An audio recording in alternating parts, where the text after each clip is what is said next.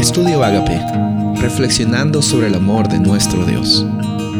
El título de hoy es Jesús ante el Padre, Hebreos 9:24.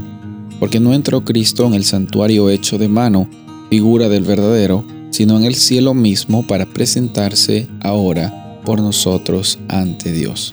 El versículo siguiente también menciona, y no para ofrecerse muchas veces, como entra el sumo sacerdote en el lugar santísimo cada año con sangre ajena sino solamente una vez para siempre. Qué gran realidad la que encontramos en estos versículos, Hebreos capítulo 9, versículos 24 y 25.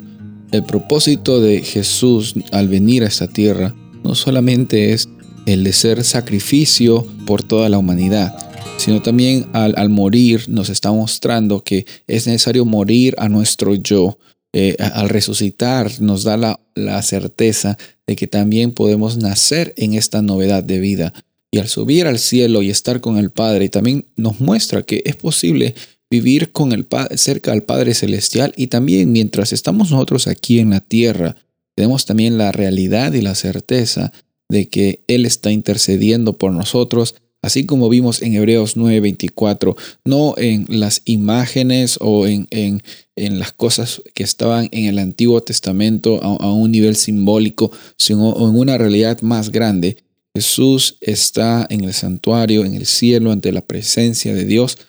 media, siendo el mediador entre Dios y la humanidad, siendo también nuestro mejor amigo, nuestro abogado y siempre eh, eh, la, la esperanza más grande que, esta humanidad puede tener.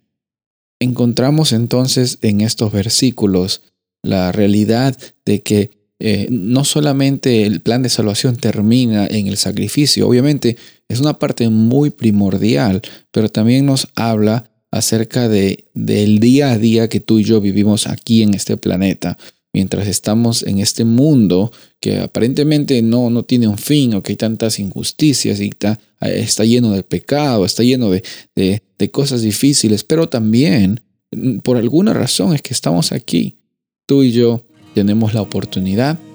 de proclamar el reino de Dios en nuestra comunidad, alrededor tuyo, con quiera, quiera que tú estés trabajando, estés estudiando, estés haciendo las compras, estés manejando, ya sea en el lugar o la circunstancia en la que te encuentres, tú y yo tenemos la certeza de que Jesús estando en el cielo nos da siempre ese, ese ánimo y esperanza para salir adelante incluso en los momentos difíciles. Soy el pastor Rubén Casabona y deseo que tengas un día bendecido.